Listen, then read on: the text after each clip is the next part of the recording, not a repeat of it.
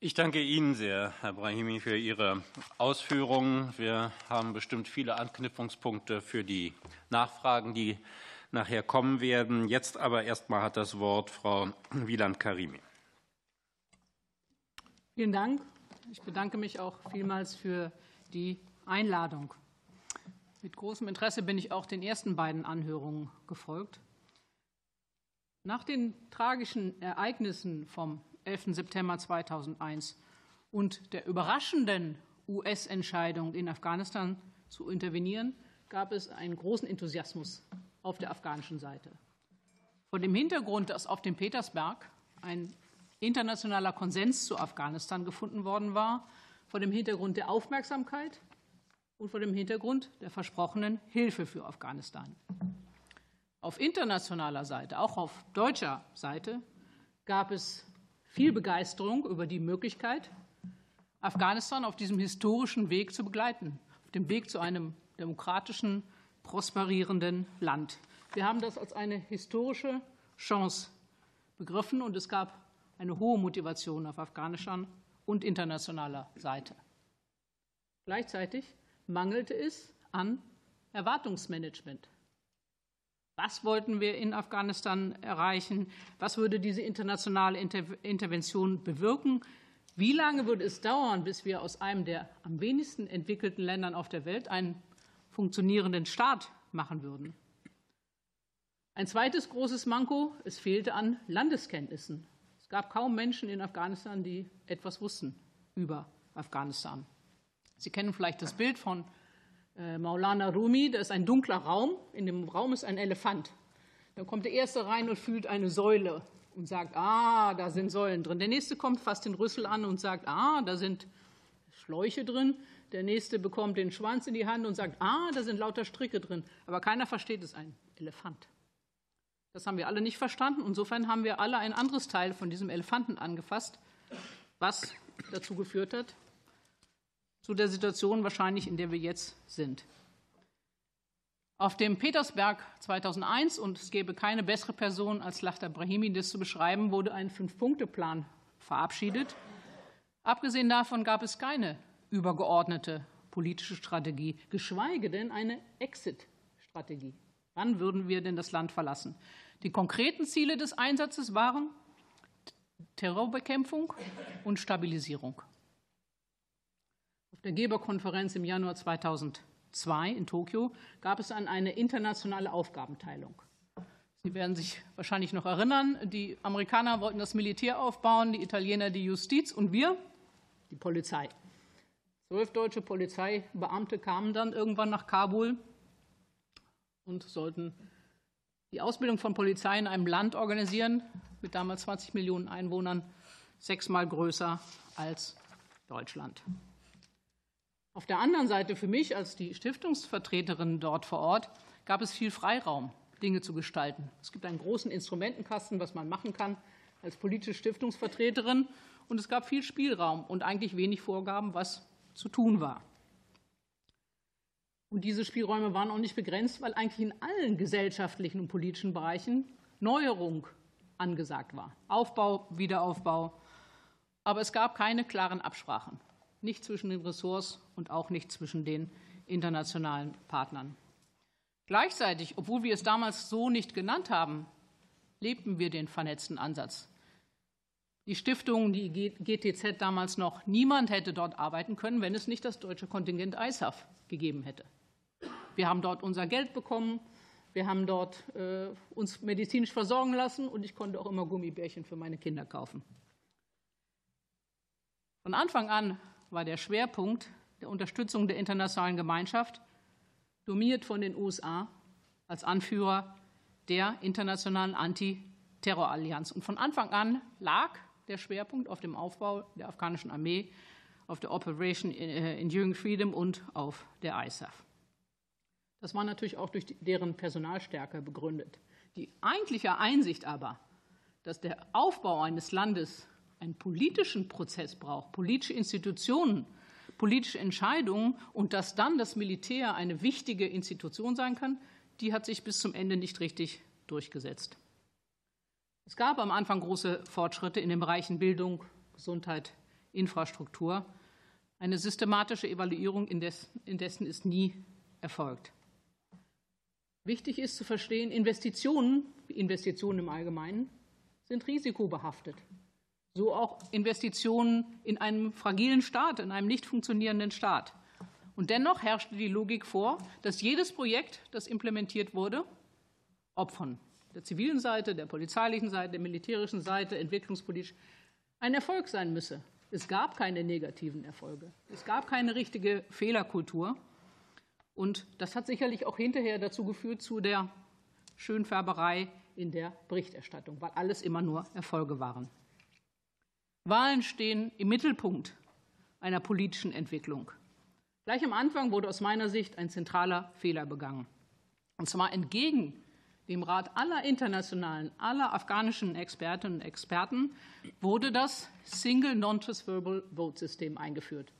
Und zwar auf Gebot von dem damaligen US-Sonderbeauftragten Khalmai Nee, Salmai Khalilzad. So, jetzt habe ich die, die Konsonanten verwechselt, äh, die Vokale, die Konsonanten verwechselt. Dieses, dieses äh, System beinhaltet, dass man nur Individuen wählen kann, aber nicht politische Parteien. Das heißt, die wurden eigentlich damit an den Rand geschoben. Und dieses System hat vor allen Dingen diejenigen begünstigt, die Geld hatten, die Klientelnetzwerke hatten. Wer war das? Das waren die ehemaligen Warlords. Und im Sinne oder mit der Argumentation, dass man wolle Stabilität in dem Land haben, hat es sich durch die 20 Jahre durchgezogen, diese Warlords immer weiter zu unterstützen. Was fehlte, und das haben Sie hier auch schon diskutiert, es gab und gibt demokratische Gruppierungen in Afghanistan. Die sind aus meiner Sicht immer viel zu sehr vernachlässigt worden und haben auch an den offiziellen Prozessen, auch auf dem Petersberg, nicht teilgenommen. Das Beispiel dieses Wahlsystems zeigt uns auch, wie gering letztendlich der deutsche und europäische Spielraum war. Die USA haben die Ansagen dort gemacht. Das heißt, die Partizipation oder die, eine demokratische Entscheidungsfindung oder Willensbildung auf der afghanischen Seite, die hat nicht stattgefunden. Diese ganze Überschrift Afghan Ownership ist wichtig, die wurde missachtet. Zum Thema Koordination gibt es viel zu sagen. Ich würde sagen, am Ende des Tages viele Organisationen wollten organisieren und wollten koordinieren, aber wer will sich gerne koordinieren lassen? Eine alte Weisheit, die man in all diesen Kontexten findet und sicherlich auch der Berliner Politik nicht fremd ist. Den Begriff vernetzte Sicherheit, den gab es 2006, wie ich schon gesagt habe, noch nicht. Die erste Erwähnung findet er mit dem Weißbuch von 2006. Wir sprachen über zivil-militärische Zusammenarbeit und diejenigen, die vor Ort gearbeitet haben, waren sehr pragmatisch. Es gab viele Austausche, aber von Berlin wurde es weder gefordert noch gefördert, sondern es ging eigentlich darum, dass jeder in Anführungsstrichen sein eigenes Süppchen kocht oder seiner eigenen Expertise folgt. Letztendlich ist aber die Notwendigkeit zu einem vernetzten Ansatz, die ist sicherlich in Afghanistan erkannt worden, entstanden auch durch die Akteurinnen, die vor Ort waren. Es gab viele gute Kooperationen, zum Beispiel bei der Vorbereitung der Wahlen zwischen der UN und den vielen politischen Stiftungen, deutschen, amerikanischen und anderen. Es gab viele Ressourcen, viel Aufmerksamkeit, aber es gab auch internationale Konkurrenz. Um diese Ressourcen, um Mitarbeitende, es gab Abwerbversuche, es gab Organisationen, die haben Tagegelder an, ihre, äh, an die Teilnehmenden von Workshops äh, bezahlt. Und letztendlich sind, oft, sind nicht nur viele internationale vor Ort nach, äh, nach Afghanistan gekommen, sondern auch die afghanischen NGOs schossen wie Pilze aus dem Boden. Es gab eigentlich jeden Tag eine neue und äh, wir Deutsche untereinander haben uns dann abgesprochen, wer dann mit denen spricht. Und unter den politischen Stiftungen haben wir sie unter uns aufgeteilt. Wer ist ein bisschen weiter links, rechts, konservativ, äh, passt eher zur FDP, zu den Grünen dieser Dollarrausch, in dem damals alle waren, der hat nicht nur in der Zivilgesellschaft, aber auch dort sicherlich zur Korruption beigetragen. Dass diese Intervention scheitern könnte, auf diese Idee ist in den Anfangsjahren eigentlich keiner gekommen. Das kam erst zum Ende des Jahrzehnts. Es gab dann 2006 Herr Brahimi hat das auch schon angesprochen, gab es nach den ersten Anschlägen und nachdem klar war, dass die Taliban wieder in das Land kamen, gab es eine Anpassung der Strategie. Es gab die ersten Konzepte, was eigentlich Staatsaufbau beinhaltet, was liberaler Frieden denn sein könnte. Und sicherlich hat es da noch mal Diskussionen auch über den Ansatz gegeben. Rückwirkend betrachtet aber fehlte aus meiner Sicht ein originäres deutsches Interesse an Afghanistan. Wir wissen alle, es war der Beistandsartikel 5 äh, der NATO. Äh, es gab zwar auch gerade aus der entwicklungspolitischen Sicht sehr enge Beziehungen zu Afghanistan. 60er, 70er Jahre hat äh, sich Deutschland sehr aktiv dort beteiligt, war einmal der, schon damals Afghanistan einer der größten Empfänger von entwicklungspolitischer Hilfe. Aber der Satz von dem damaligen Verteidigungsminister Peter Struck, dass wir unsere Sicherheit auch am Hindukusch verteidigen müssen, ich glaube, der hat letztendlich hier nicht überzeugt. Das heißt, wir haben uns dort als ein guter Alliierter gezeigt, sowohl der NATO als auch der USA. Und zu dieser Schlussfolgerung sind andere schon lange vor uns oder vor mir gekommen. Es gibt diese Evaluierung von den Norwegern aus dem äh, Jahr 2006, A Good Ally Norway, Norway in Afghanistan, das Sie sicherlich schon wahrgenommen haben. Ich glaube, das war einer unserer Hauptprobleme. Vielen Dank. Ich freue mich auf die Fragen und den Austausch. Vielen Dank für Ihre Ausführungen und zum Abschluss für die erste Runde Herr Schneider. Vielen Dank, Herr Vorsitzender, meine Damen und Herren. Herzlichen Dank für die Einladung in diese Runde. Ich hoffe, dass ich auch mit dem Abstand von zwölf Jahren noch das eine oder andere zu beitragen kann, um zu erläutern, wie ich das in meiner Aufgabenstellung damals gesehen habe. Eine Aufgabenstellung im Übrigen, die sich auch entwickelt hat. Das muss ich vielleicht im Voraus sagen. Die Verantwortung des Generalinspekteurs für die Einsätze der Bundeswehr kam erst mit dem sogenannten Berliner Erlass 2005. Bis dahin war der Generalinspekteur nicht zuständig. Und Vorgesetzter von Truppe wurde der Generalinspekteur erst mit dem Dresdner Erlass von de Maizière.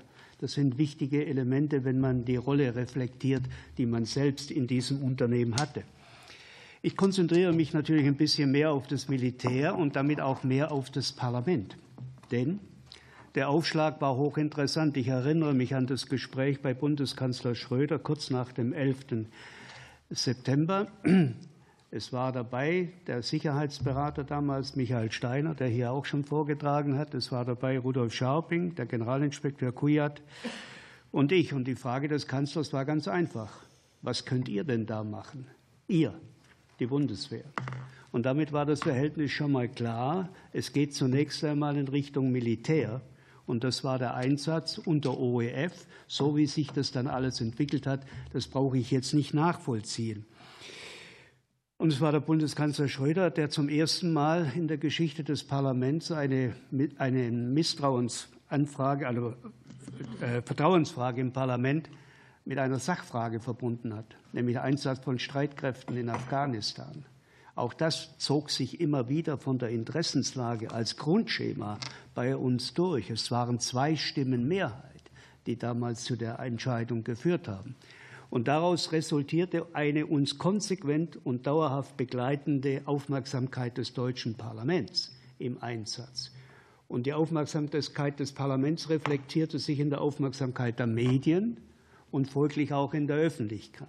Was ich gerade gesagt habe, haben Sie schon angedeutet. Alles andere, was dem später nach und beigeordnet wurde, die zivile Komponente, vernetzte Sicherheit war ja noch gar nicht die Rede von, alles das wuchs nach und nach erst hinzu zu dem Engagement, so wie es begonnen ist und blieb, das ist meine vielleicht erste kritische Bemerkung, auch immer ein bisschen Schlag, im Schlagschatten der Aufmerksamkeit, die das Militär auf sich gezogen hat in diesem Einsatz, der ja auch eine besondere öffentliche Relevanz hatte. Und von der Vorstellung der Aufgabe hatte man eigentlich auch nur einen bescheidenen Umriss. Wenn Sie an das erste ISAF-Mandat denken, das waren maximal 1200 leicht bewaffnete Soldaten für die Dauer eines halben Jahres, beschränkt auf den Großraum Kabul. Das war der Kaltstart, würde man heute sagen. Vielleicht würde man es auch Zeitenwende nennen. Aber man merkt an diesem Einsatz, dass es nicht die Dimension erfasst hat dessen, was kommt da eigentlich auf uns zu, weil wir Herr Brahimi hat es deutlich geschildert, ja auch gar keine Vorstellung hatten von der Fragmentierung des Feldes derer, die Unsicherheit in Afghanistan äh, erzeugen, denen wir den sicheren Hafen verwehren wollten, von der Fragmentierung der ganzen Taliban-Elemente. Was ist das denn eigentlich? Das war ein Lernprozess, in den wir nach und nach hineingekommen sind. Und insofern war vieles nicht verwunderlich, auch was Sie angesprochen haben, auch aus, nicht, aus Sicht des Militärs. Es war dann erst 2003 als, die, 2003, als die NATO den Einsatz übernommen hat. Bis dahin war keine NATO-Führung in dem Einsatz. Ich erinnere mich sehr gut, dass der Verteidigungsminister Struck seinen Generalinspekteur nach Amerika geschickt hat zu Condoleezza Rice und begleitet hat mich Herr Ischinger als damaliger Botschafter. Und da haben wir vorgetragen, warum es notwendig ist, dass eine hohe übergeordnete Instanz die Koordination dieses Einsatzes übernehmen muss. Und so ist die NATO ins Spiel überhaupt erst gekommen. Und diese Zeiten, die ich gerade nur angedeutet habe, die haben sich natürlich immer nachgezogen, denn Amerika hatte ja ein anderes Interesse zunächst einmal. Als wir anfingen, über vernetzte Sicherheit und all die notwendigen zivilen Komponenten zu sprechen, hat man beim amerikanischen Verteidigungsminister sehen können, dass er mit diesem Soft-Teil dieses Einsatzes nicht so viel am Hut hat wie mit der anderen Komponente, die für Amerika eine ganz andere Bedeutung hatte. Zumal man da 2003 ja auch schon die Entwicklungen im Nachbarland Irak mit berücksichtigen musste und den Wechsel des Interesses von wenigen, aber wichtigen aus Afghanistan heraus auf einen anderen Kriegsschauplatz. Diesen Zusammenhang muss man, glaube ich, erkennen. Für uns war es dann das deutsche Afghanistan-Konzept 2003 im September. Das war klar, dass man wieder helfen will, dass Afghanistan zu einem funktionierenden Staat werden kann, der die Sicherheit, wirtschaftliches Wachstum und das Wohl seiner Bürger sichern kann. Als Militär würde ich sagen, die Ausführungsbestimmungen haben nach diesem großartigen Satz etwas gefehlt. Das heißt, es wurde in das Benehmen eines jeden Einzelnen gesetzt, to whom it may concern. Was kannst du nun tun? Die Absicht der Bundesregierung war klar, unsere Rolle war auch klar, aber der Rest war jetzt überlassen, außer beim Militär.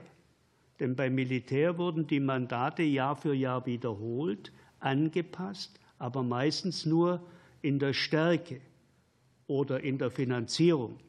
Und später kam auch eine Diskussion, die heute vielleicht schon vergessen ist, auch um Bewaffnung wurde dann diskutiert für Afghanistan. Es gibt Herren am Tisch, die diese äh, Dinge genau verfolgen konnten, wie das gelaufen ist.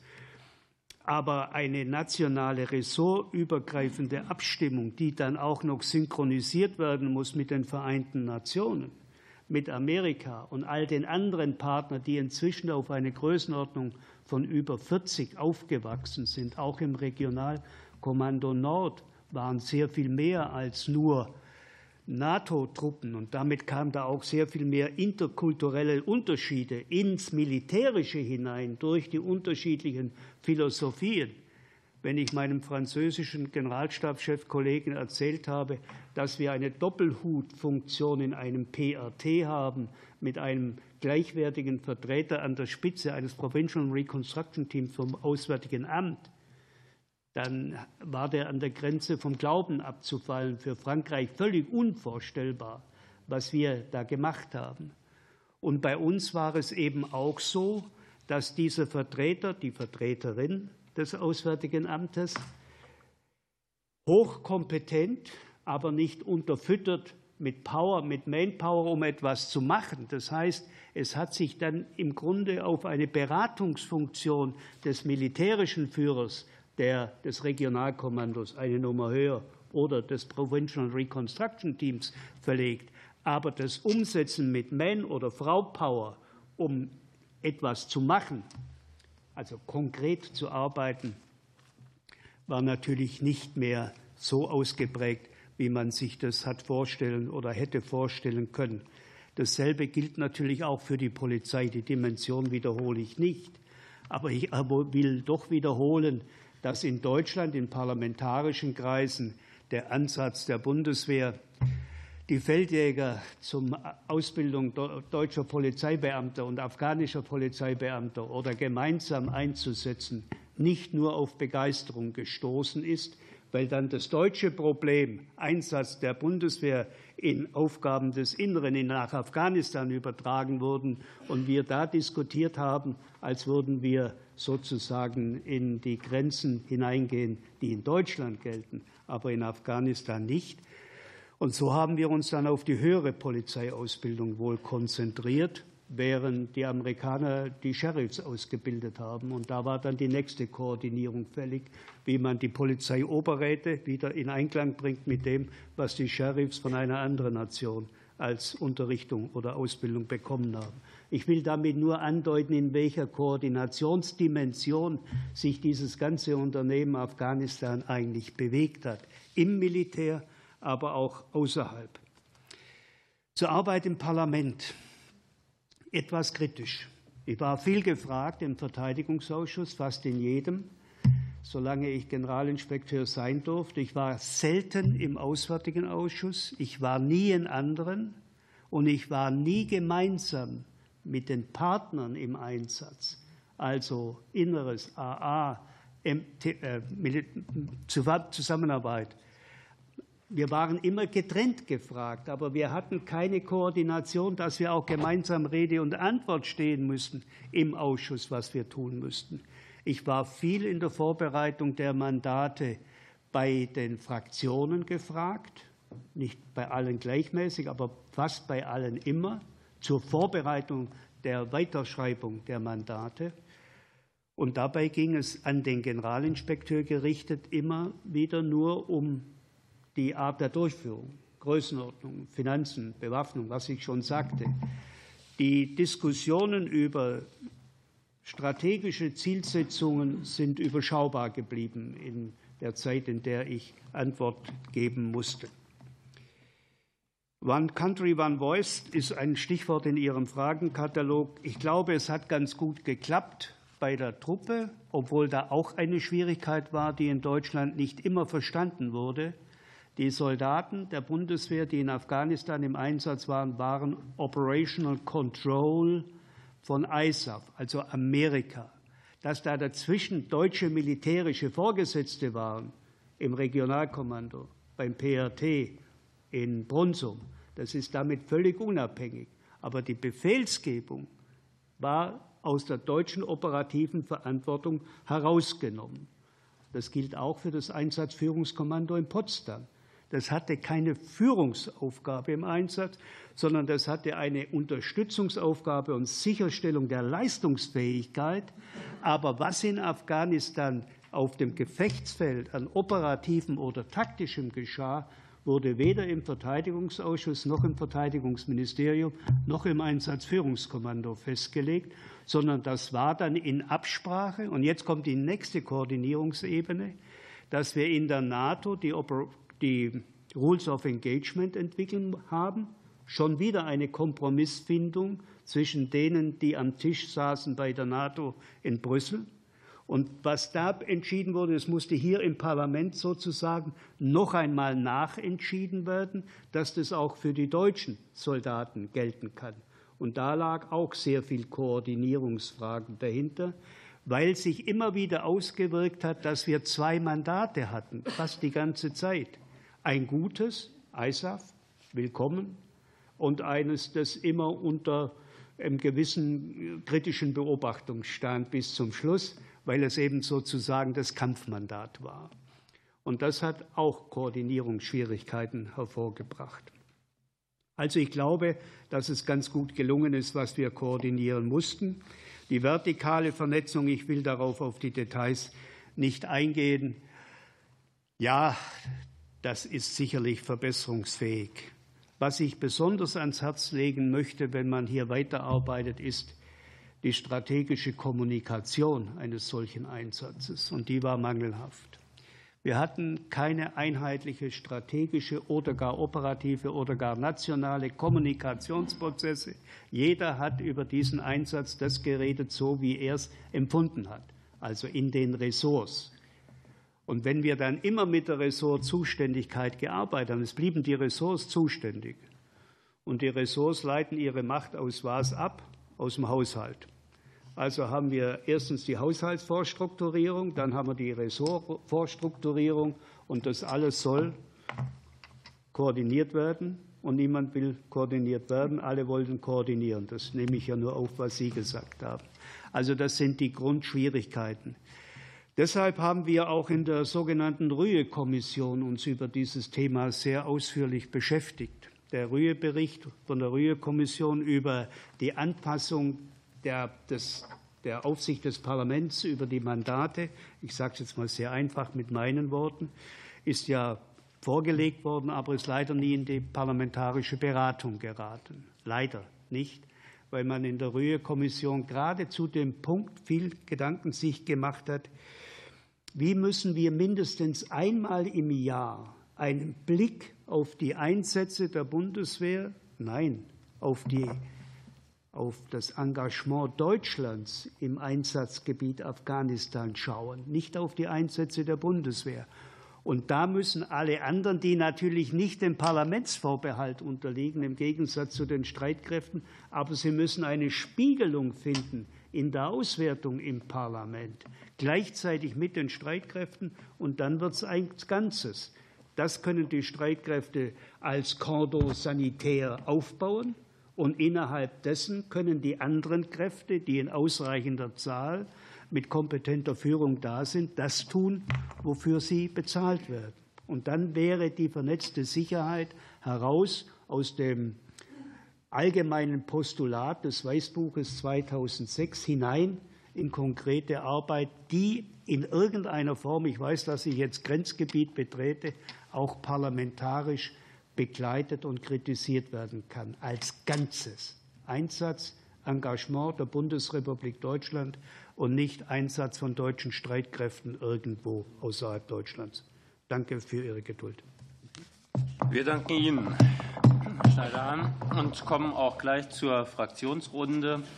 Es beginnt die SPD-Fraktion mit Frau Türk-Nachbauer und danach Frau Schröder. Ja, vielen Dank, Herr Vorsitzender. Vielen Dank für Ihre sehr einordnenden und eindrücklichen ähm, Berichte. Nach all diesen Berichten gäbe es eine ganze Menge zu fragen. Auch ähm, ich fasse mich kurz, weil einige Kolleginnen und Kollegen aus der Fraktion auch noch Fragen haben. Sie sprachen vom deutschen Engagement, Herr Schneiderhahn, und das ähm, bringt mich auch auf meine Frage an Herrn Brahimi. Die Frau Dr. Wieland Karime meinte, deutscher und europäischer Spielraum während des ganzen Engagements seien sehr überschaubar oder eng gewesen. Wie schätzen Sie denn Deutschlands Rolle oder den Beitrag in diesem internationalen Engagement ein? An welcher Stelle hätte Deutschland eine aktivere oder eine andere Rolle einnehmen müssen? Könnten Sie das bitte einordnen? Vielen Dank. Ich gebe weiter. Herr.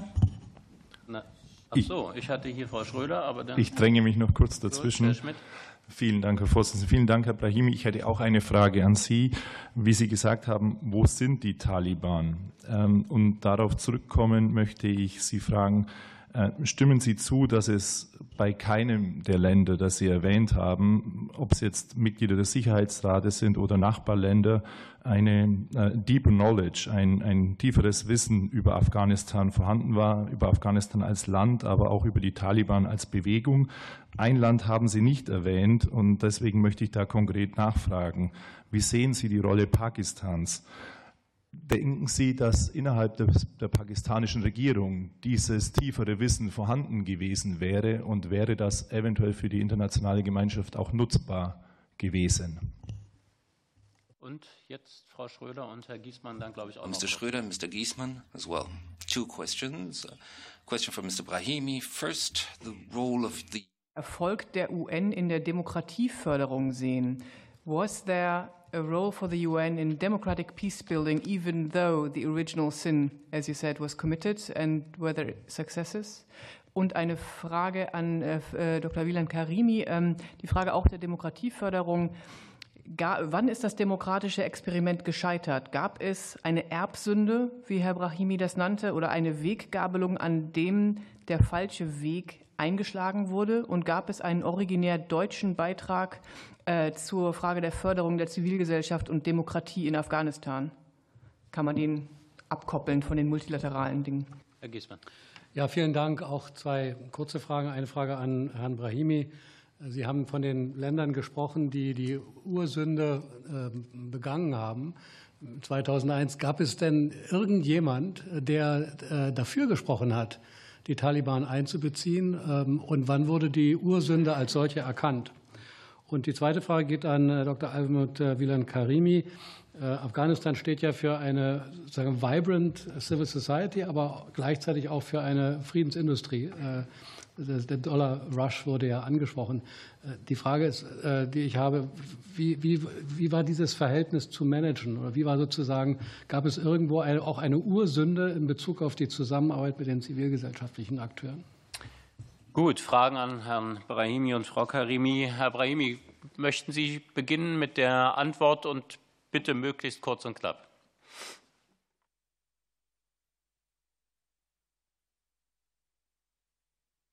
Thank you very much, Mr. President. Do you want me to answer all three questions?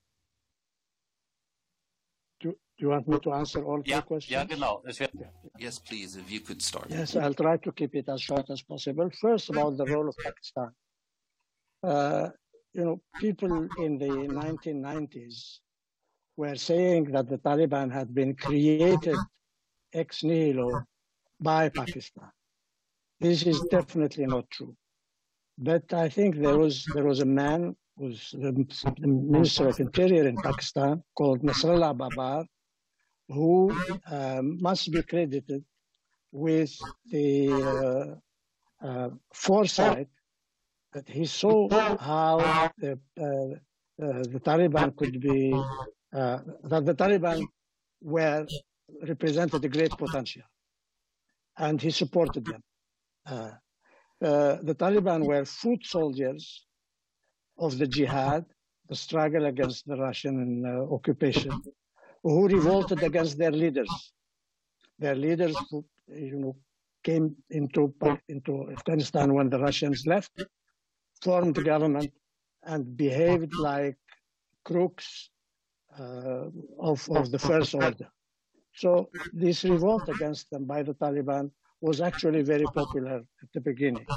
The Pakistan recognized the potential and helped them and was very, very close to them. But I think that ultimately their influence was, was, not, was not 100%. They had a lot of influence, but the Taliban, like all Afghans, have uh, their own mind and they know how to resist pressure, even, even, even from France the role of the UN and the promotion of uh, democracy. Uh, maybe I will shock the uh, participants in this meeting by saying that uh, uh, democracy was not really a priority at that time. What was a priority, and we didn't do it very well, was to create a, a a state uh, with a functioning state. And the functioning state required, first of all, uh, police, uh, police, police force that was efficient and uh, not corrupt, uh, and a justice judicial system that was also efficient and not. And on, on this score, we didn't we didn't perform very well. Yeah, we needed also to have good prisons. And who is the country that, uh, you know, its prime minister or minister of interior or minister of justice would like to stand in front of a prison they had built and be, you know, want, wanted to, to, to, to publicize that. So we did, we did not do well on any of these scores. Uh, we spoke a lot about democracy. Uh, but I'm afraid we we did not do much further it. Uh, the Taliban and did anyone speak of their participation? We did. We did very timidly. We, we were just asking, where are they? What are they thinking? uh, what do they, what, I mean, you know, will they be interested in working with us? But we were, we were told, you know, very sternly, as I mentioned, by the Americans, the Russians, the Indians, the Iranians, uh, and I don't know who else, that, you know, forget about the Taliban. We don't want to hear about them, and we don't feel. And, we, and the fascinating thing now is why Mr. Karzai did not tell me and, and Khalilzad that he had received this letter, that he had communicated with the Taliban, uh, and that the Taliban were asking just uh, to be left alone, to be left to go back to their uh, villages and live in dignity. He didn't tell us about this, and we did nothing about it. Wenn wir, Wenn wir da erstmal einen Punkt machen, vielen so Dank, Frau Karimi. Viele spannende Fragen, ähm, Frau Professor Schröder. Die Frage, wann ist der demokratische Weg gescheitert? Ich würde Herrn Brahimi sofort zustimmen, wenn er sagt, äh, Democracy was nice to have, but was not a must have. War etwas, was schön gewesen wäre, wenn es auch hätte implementiert werden könnte. Das hatte aber nie eine oberste Priorität. Das ist auch so nie definiert worden, sondern es ging immer am Anfang vor allen Dingen mehr um das Thema der Stabilität. Und bei der Stabilität wissen wir heutzutage, wie schwierig das ist. Was stabilisieren wir? Warum stabilisieren wir dies? Ein sehr, aus meiner Sicht, sehr schwieriger Begriff. Ansonsten sind dort einige weitere, ich würde mal sagen, äh, Dinge passiert, die nicht hätten passieren sollen.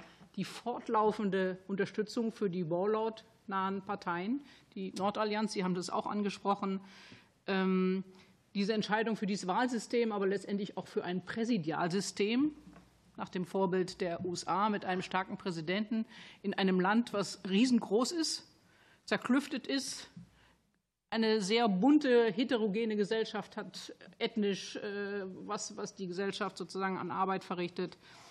Das war sicherlich keine gute Entscheidung. Sicherlich haben die Europäer und auch wir immer für ein parlamentarisches System votiert, aber dem wurde dann so nicht äh, stattgegeben. Und ich glaube, was sehr schlecht war, was immer man an politischen Parteien kritisiert, aber wir wissen, welch wichtiger Anker die in einer demokratischen Gesellschaft sind. Es ist der ganze Auswahlprozess in den Parteien weggefallen, dieses ganze Wetting zu gucken, ob eine Person eine gute Person ist, ob die anständig ist, ob die keinen Dreck am Stecken hat, ob die ihre Community vertreten kann. All das ist da weggefallen.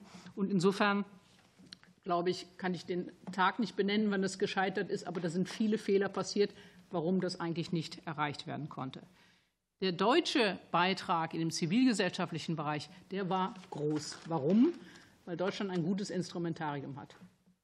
Diese politischen Stiftungen, so wie sie in Deutschland aufgestellt sind, ist letztendlich eine Errungenschaft aus der Zeit nach dem Zweiten Weltkrieg und die Frage, wie man politische Bildung unseren eigenen Bürgern und Bürgerinnen nahebringt, die haben sich auch tatsächlich in solchen Interventionen äh, auch bewahrheiten können als ein gutes Instrument. Es gab eine sehr gute Abstimmung zwischen diesen politischen Stiftungen und je weiter man weg ist aus Berlin, desto weniger spielt dann Parteipolitik eine Rolle, sondern da gab es eine Aufteilung, wer eigentlich was macht. Und mithilfe dieser politischen Stiftung, mithilfe der dann irgendwann GIZ und natürlich vieler zivilgesellschaftlicher äh, Organisationen gab es vor allen Dingen im Medienbereich, glaube ich, einen wichtigen äh, Beitrag. Viel beim Aufbau von, äh, bei der Unterstützung des Parlaments, vor allen Dingen mit Frauen, sehr viel mit jungen Leuten. Das sind sicherlich Beiträge, die vor allen Dingen auf die Deutschen äh, zurückgehen. Ich möchte auch noch erwähnen, parallel zu diesen Petersberg-Konferenzen gab es ja vier Zivilgesellschaftskonferenzen und äh, die letzten drei haben dann immer deutsche Organisationen auch durchgeführt.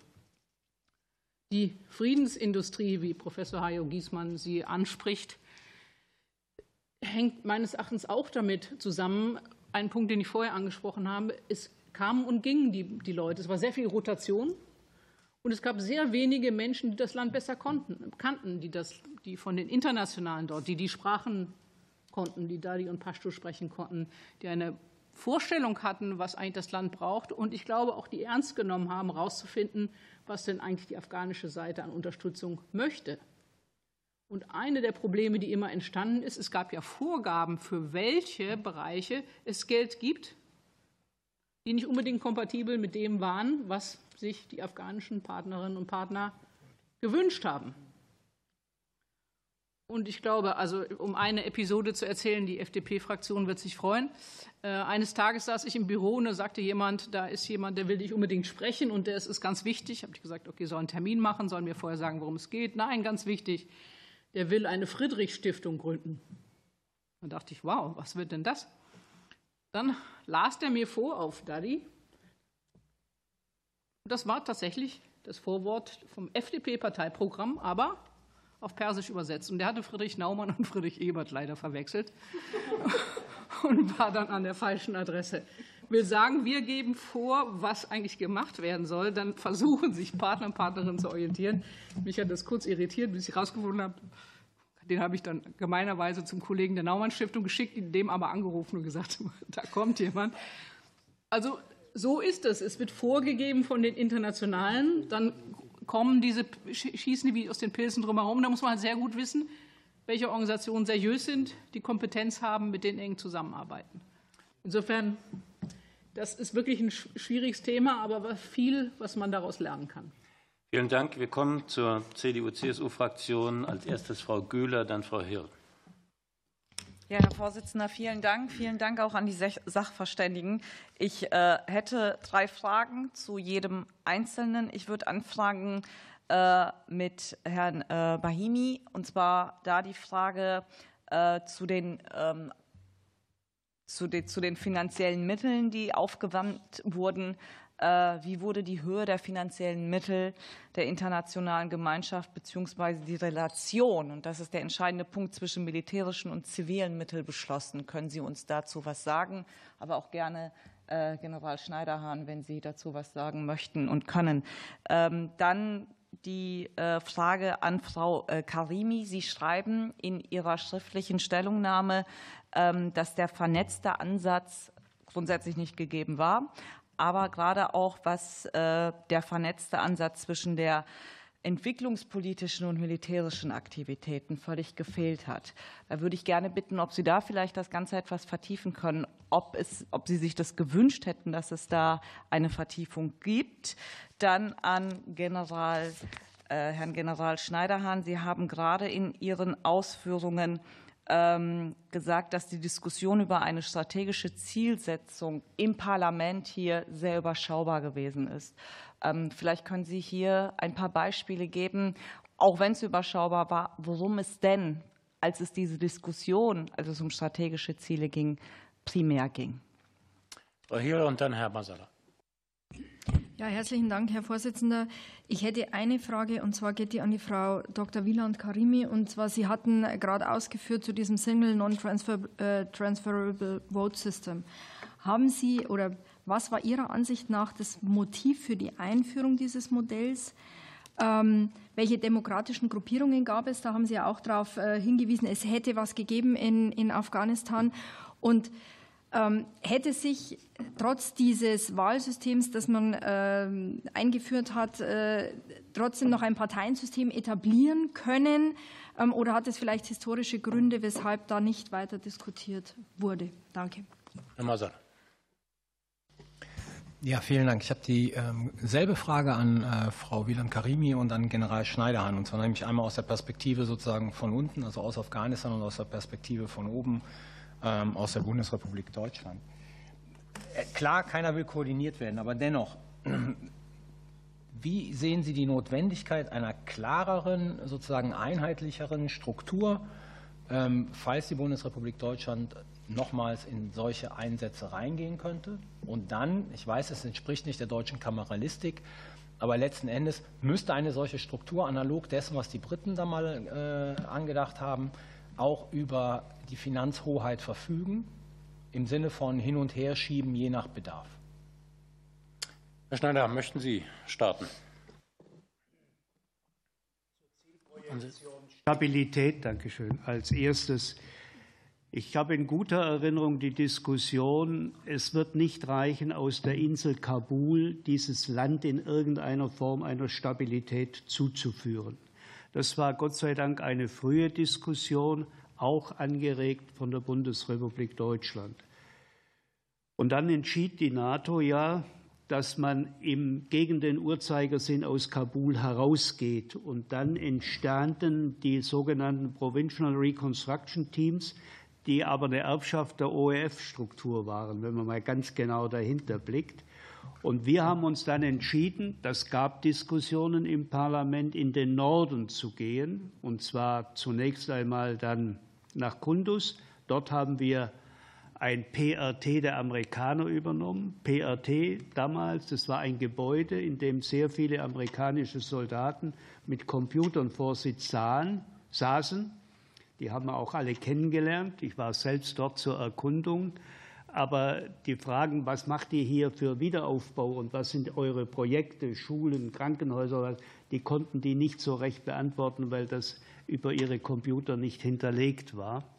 Aber wir sind dann da gewesen und dann kam die große Entscheidung, wir gehen noch weiter hinaus nach Faisabad. Faisabad war ja ganz im Nordosten, fast an der chinesischen Grenze, sehr abgelegen, auch aus militärischer deutscher Sicht äh, durchaus riskant weit weg. Und die Diskussion im Inland, das war positiv, man muss raus, wir müssen mehr machen, wir können nicht nur innerhalb von Kabul uns bewegen, wurde aber begleitet mit der gegenläufigen Diskussion, warum wir nicht mit den Amerikanern in den Süden zum Bekämpfen der Talibans gehen. Und da gab es ja auch böse Unterstellungen uns gegenüber, sozusagen, wir würden gerne in den ruhigen Norden gehen, obwohl der Norden in Afghanistan strategisch immer sehr wichtig war. Das hat mit der Geschichte, auch mit der Geschichte vor uns zu tun, die strategische Bedeutung des Nordens. Und die Logik, die wir hinterlegt haben, ich erzähle jetzt von einer Diskussion, die ich toll fand, weil sie mal um Ziele ging. Wir gehen deshalb über den Norden und nicht in den Süden. Nicht, weil wir unsere Soldaten schonen wollen, sondern wenn ich evakuieren muss, kann ich das nur sinnvoll über den Norden machen, weil wir über Usbekistan in, hier. Wir haben ja den Flugplatz dort hergerichtet und den hatten wir. Das heißt, jede Art von Evakuierung aus Afghanistan, sei es denn notwendig geworden, aus Kunduz oder Faisabad, wäre richtigerweise nicht über den Süden hinaus gewesen, in Risikogebiet in Richtung Pakistan, sondern hinaus in den Norden. Das war eine am Schluss auch akzeptierte politische Haltung, von den meisten wenigstens akzeptierte Haltung. Aber da hat man gesehen, dass wir durchaus da mehr äh, im Kopf und in unseren Herzen bewegt haben, als nur die Frage, warum braucht ihr da so viel und warum so viel und warum nicht so viel. Das war eine der ganz großen Fragen. Und die andere Frage war dann die Zusammenarbeit in Regionalkommando Nord, wo nach und nach andere Nationen integriert werden mussten. Und wir waren am Ende ja auch stolz darauf, dass unsere Angebote, dass wir die Führung in dem großen Regionalkommando Nord, das ja eine beachtliche Ausdehnung hat, übernehmen konnten und in das Regionalkommando auch andere Nationen ihre Truppen hineingegeben haben und damit der deutschen Führung unterstellt haben. Damit waren wir einer von den vier, fünf großen Regionalkommandoführer geworden. Und das war eine wichtige Entscheidung, dass wir diese Verantwortung eigentlich übernommen haben. Und das war ja nicht nur eine einfache sagen wir, militärtaktische Entscheidung, sondern das war eine operative Entscheidung, weil man da militärische Kräfte bündeln konnte. Und wer hätte sich je vorstellen können, dass ein Lager von Deutsch, ein deutsches Lager von mongolischen Soldaten bewacht wird? All das waren alles Elemente, wo wir in ganz andere Begegnungen hineingekommen sind, auch in ganz andere Militärkulturen und Führungskulturen. Und ich denke, davon hat die Bundeswehr sehr viel profitieren können und auch ISAF. Und das wurde auch bei den Com-ISAFs durchaus angenommen. Schneider, wir müssen erst mal einen ja. Punkt machen. Vielleicht können Sie danach noch mal eine Sache aufgreifen in der nächsten Fragerunde, die noch nicht beantwortet ist. Frau Wieland-Karimi. Ich will aber nicht, dass wir Herrn Brahimi vergessen. Nee, den vergessen wir nicht. Gut. Ähm, die, die, das glaube ich, dass Sie alles im Griff haben. Aber da bin ich nicht sicher. Aber die Frage, ähm, nach der Kooperation zwischen entwicklungspolitischen, politischen, militärischen, polizeilichen Organisationen. Ich glaube, wir alle vor Ort haben nie gedacht, dass wir eine Kooperation brauchen, sondern einen Austausch, eine Koordination, um je nachdem auch Synergien zu schmieden. Ich habe schon berichtet, wie wir als, als politische Stiftung als ein Beispiel abhängig waren vom Militär. Das Ganze war natürlich auch andersrum der Fall. Also ich erinnere mich, dass äh, ein, ein deutscher General in die Ebert-Stiftung kam, um sich zu erkundigen vor den Wahlen, wer denn da wohl so antreten würde. Und er hatte eine Liste mit, wer alles also ganz böser Schurke war. Und dann habe ich die Liste angeguckt und irgendwann habe ich gefragt, woher haben Sie denn die Informationen? Und dann hat er schön erzählt und, und die Übersetzer habe ich gesagt, und Ihr Übersetzer ist Tajike, oder? Und er sagt, woher wissen Sie das denn? Habe ich gesagt, naja, also die Liste ist halt relativ eindeutig. Ist halt sozusagen aus einer ethnischen Gruppierung stehen all die Parteien oder die Kandidaten und Kandidatinnen auf der Liste, die eben nicht zu derselben Ethnie wie der Übersetzer angehören. Ich will sagen, wir hätten da viel mehr auch voneinander lernen können, aber die vor Ort waren, waren, glaube ich, doch relativ pragmatisch. Und die Problematik ist ja auch, man hat hier in Berlin diese mindestens vier Ressorts gehabt, die beteiligt waren. Das ist dann eigentlich nur Berlin und das Ganze dann noch übersetzt vor Ort. Und der einzige Ort, wo wir alle immer zusammenkamen, war die deutsche Botschaft mit sehr hilfreichen Runden. Ähm, zu der Frage, warum eigentlich dieses SNTV eingeführt wurde, meine Theorie, und äh, Herr Brahimi mag mir da gerne widersprechen, war, dass äh, der Herr Khalizad vor allen Dingen den Kasa im Kopf hatte, der keine politische Bewegung hinter sich hatte, auch keine Partei oder keine Verbindung mit einer Partei. Aber der war ja dann als Kandidat erkoren, diese Stabilität zu bringen, von der wir schon gesprochen haben. Deshalb war die Idee, dass man das besser um Personen rumbaut und dann auch noch die Argumentation, dass Afghanistan, so Herr Khalizad, keine demokratische Tradition habe und dass die politischen Parteien keine große Rolle spielten. Ich würde dem widersprechen. In Afghanistan gab es ja wohl eine demokratische Bewegung, die war analog zu Atatürk in der Türkei, ein Mahmoud Tazi in den 20er Jahren. Es hat äh, eine Verfassungsbewegung gegeben, die sogenannte Mashtudiyat. Die Verfassung von 1964 müssen Sie sich angucken, relativ demokratisch, Wahlrecht für Frauen, äh, viele andere demokratische Errungenschaften. Also ich würde dem nicht zustimmen, dass es keine demokratischen Gruppierung in dem Land gab.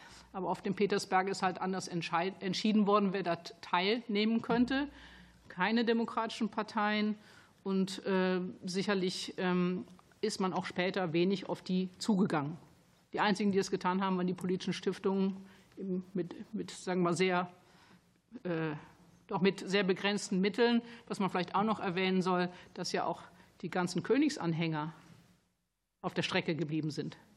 Der Monarch hätte sicherlich, der war dann zwar auch schon sehr alt, aber der hätte eine Rolle als Integrationsfigur spielen können. Einfach als Integrationsfigur für alle. Das war sicherlich auch ein politischer Fehler, zumindest aus meiner Sicht, der damals gemacht wurde. Vielen Dank, Herr Brahimi. Möchten Sie noch kurz reagieren? Uh, you know, I'm learning a great deal. Apparently, unfortunately, it's a bit too late at 89. For me to learn all these uh, new things. Uh, you know, the question that I was asked about funds that were provided by countries and others and how they were allocated, it is the, it is the country that decides whether their money will go to the military or uh, to the civilians, uh, or if they were funding both, which which which how much of their money would go to the civilian side and how much would go to the military. But perhaps I could, you know, make just two, two, two, two points. Please, let's not forget that in 2002 and 2003, and also a bit later, there were two different foreign uh, military organizations. ISAF, uh, in ISAF, the Americans were not in ISAF. They had a lot of influence in it. They were very close to the people who were in ISAF, but they were not, there was no officer in ISAF. The Americans had, had a totally different operation called Enduring Freedom. They were really trying to find Bin Laden. Uh, and they were, you know, they were, they were they were running after Bin Laden and his people and after the Taliban. Uh, they were not part of ISIS. Uh, NATO took over. Uh, then, uh, Enduring Freedom as it were, and ISAF merged together. That was that was after my time. Uh, Mrs. W Dr. William Karimi spoke more than one time about the warlords. There again, let's remember that these warlords, all of them, had been roundly defeated by the Taliban in the 1990s and were pushed into exile. They were into exile when uh, when uh, uh, you know we met in in, in uh, when we met we met in Bonn. They were they were they were clothed, armed, and funded by the Americans and few of their allies, and brought back and were given control of the cities in which the from which the, the Taliban had thrown them out. So you know they, they were the force that existed when when we, we, we came back in in December 2001 with and, and installed Karzai and his government. They were in charge of the country, uh, and nobody else was was was was in charge of uh, of the country everywhere. Uh, so dealing with them was was extremely difficult to avoid. But as I as you will see in my in my non-paper about the Bonn II conference, uh, we needed a new program, not the Bonn program, but an enlarged Bonn program to, to, to deal with the Taliban, with the, with the warlords and others. Thank you very much. Vielen Dank. Für die grüne Fraktion Herr Krämer, Frau Mielke, Herr Nachtwey. Ja, vielen Dank. Ähm, Nochmal eine Frage an Frau ähm, Wieland Karimi. Ähm, also Sie, schrieben, also Sie schreiben ja ganz konkret und haben das ja eben auch häufiger nochmal aufgeführt, dass eben dieses originäre deutsche Interesse äh, fehlen würde.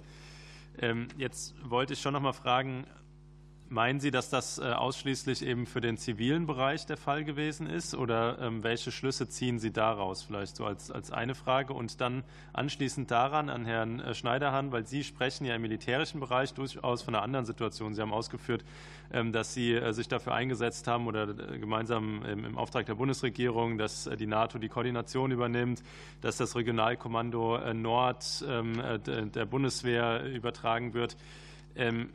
Denken Sie, oder was konkret war denn dort das äh, politische, oder gab es dort ein politisches Interesse oder war dieses Interesse rein militärisch äh, geführt, dass man im Grunde äh, der Bundeswehr einerseits eben ermöglichen wollte, eben diesen Einsatz zu koordinieren ähm, und daraus eben einen militärischen Nutzen zu ziehen, oder gab es dort auch ein politisches Interesse? Ich würde gerne anschließen und ähm, zwar mit ähm, drei ganz kurzen Fragen. Zum einen hat Herr Lakhdar Brahimi erwähnt, ähm, dass der, ähm, der Fokus in der Anfangszeit auf ähm, Stabilisierung und auf Staatsaufbau tatsächlich gerichtet war. Und hier möchte ich nachfragen, wie Sie und vielleicht können die anderen beiden Gutachter hier auch ergänzen, wie Sie quasi den Polizeiaufbau und die Mandatierung Deutschlands mit dem Polizeiaufbau in dieser Zeit eingeschätzt haben, gerade in dieser Phase bis vielleicht 2008.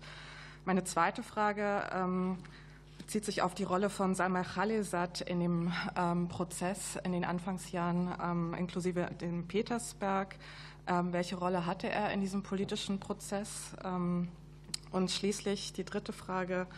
Ähm, Herr Brahimi, Sie haben angesprochen, es wurde auf dem Petersberg ähm, die Entscheidung getroffen, dass äh, demokratische Kräfte nicht äh, vor Ort waren oder, oder meine Frage ist, wer hat eigentlich diese Entscheidung getroffen, ähm, dass demokratische Kräfte nicht beteiligt worden sind? Ähm, warum hat man sie dort nicht ähm, gehört? Danke.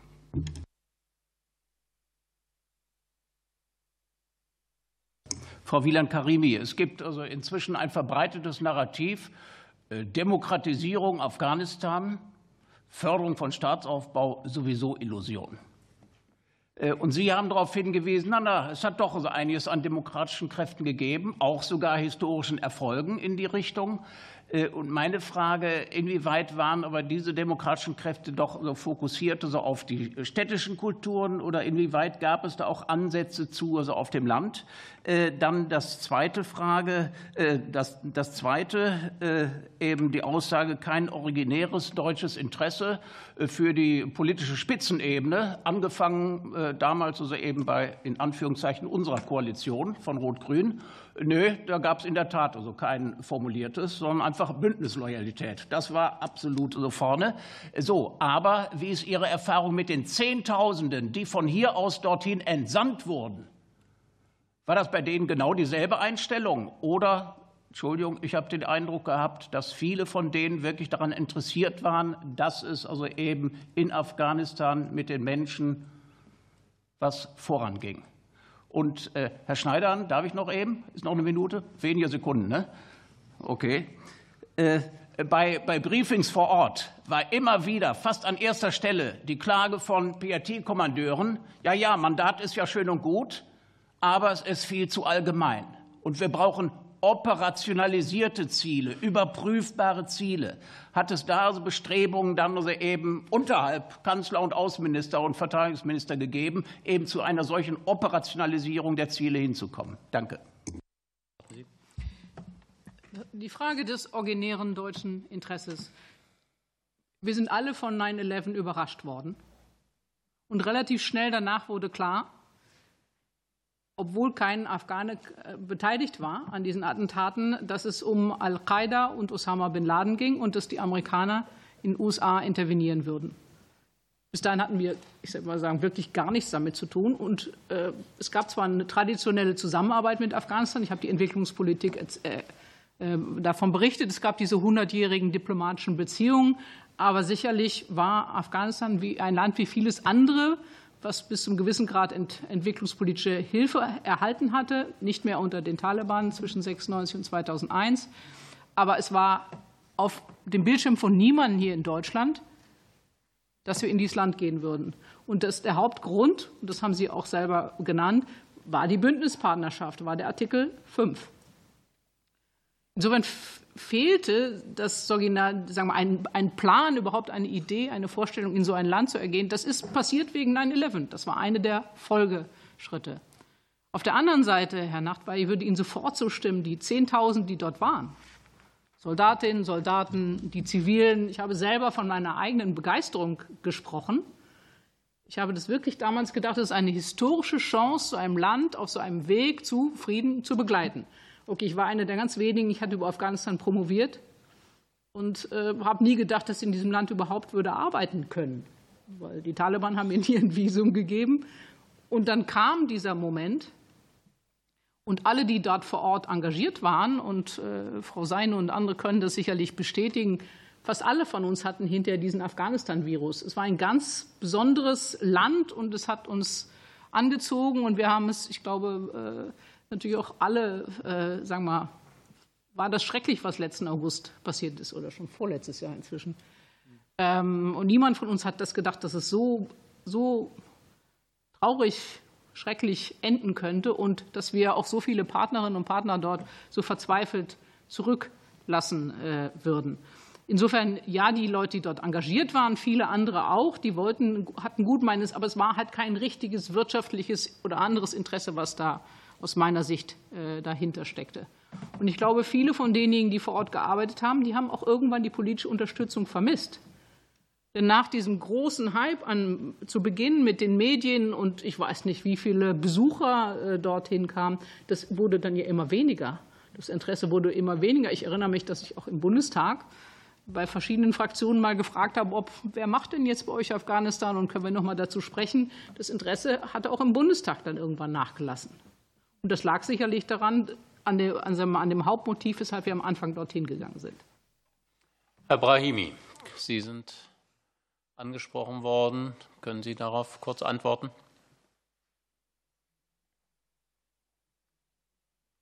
Uh, you know, uh, uh, what I'm discovering now is that as the United Nations, we never had the chance of listening to anything like what I have heard today. We deal with foreign ministries it is only your diplomats that we, we dealt with. And I don't think they went into the details of uh, what, what we have heard today. Your questions. Uh, Khalil was an Afghan American who knew a lot about Afghanistan. Certainly, when we were in Bonn, no uh, body from outside Afghanistan knew as much about Afghanistan than he did. So I think we were listening to him always with a great deal of, uh, of, of interest. And there is no doubt, both because of his knowledge and because he was an American, that he had a lot of influence uh, uh, uh every, everywhere. Uh, uh, democratization forces uh, you know, I wish I had an opportunity to talk a little bit more about this uh, with uh, Dr. Ilan Karimi. Uh, you know, when when we arrived at Bonn, we were arriving there after 20 years of wars, 20, 20 years of wars. How much was left of any democratic forces? I'm not sure what what we were looking for were the people who were involved in politics. There were, you know, the the, the seven the seven uh, uh, factions who took part in the struggle against successfully in the struggle against the Soviet Union, and a few other individuals and groups nobody called themselves political party to my knowledge. Uh, yeah, yeah, of course, uh, you know, the uh, Mr. Rabbani's uh, party, Jamiat, called itself a political party, but it was it was really it, it stopped being a political party in Afghanistan, being just a northern organ, part of the Northern Alliance. So I, I, I you know, I, I wish I, I, knew a little bit more about uh, this uh, you know, who decided who uh, was in Bonn and who wasn't.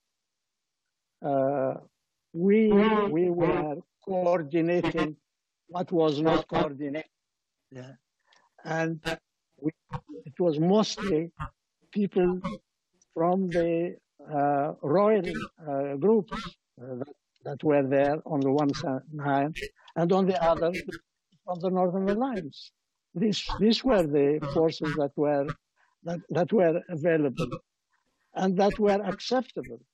You know, don't forget that by the time we got to Bonn, the, the, the, the warlords were already in charge of the country.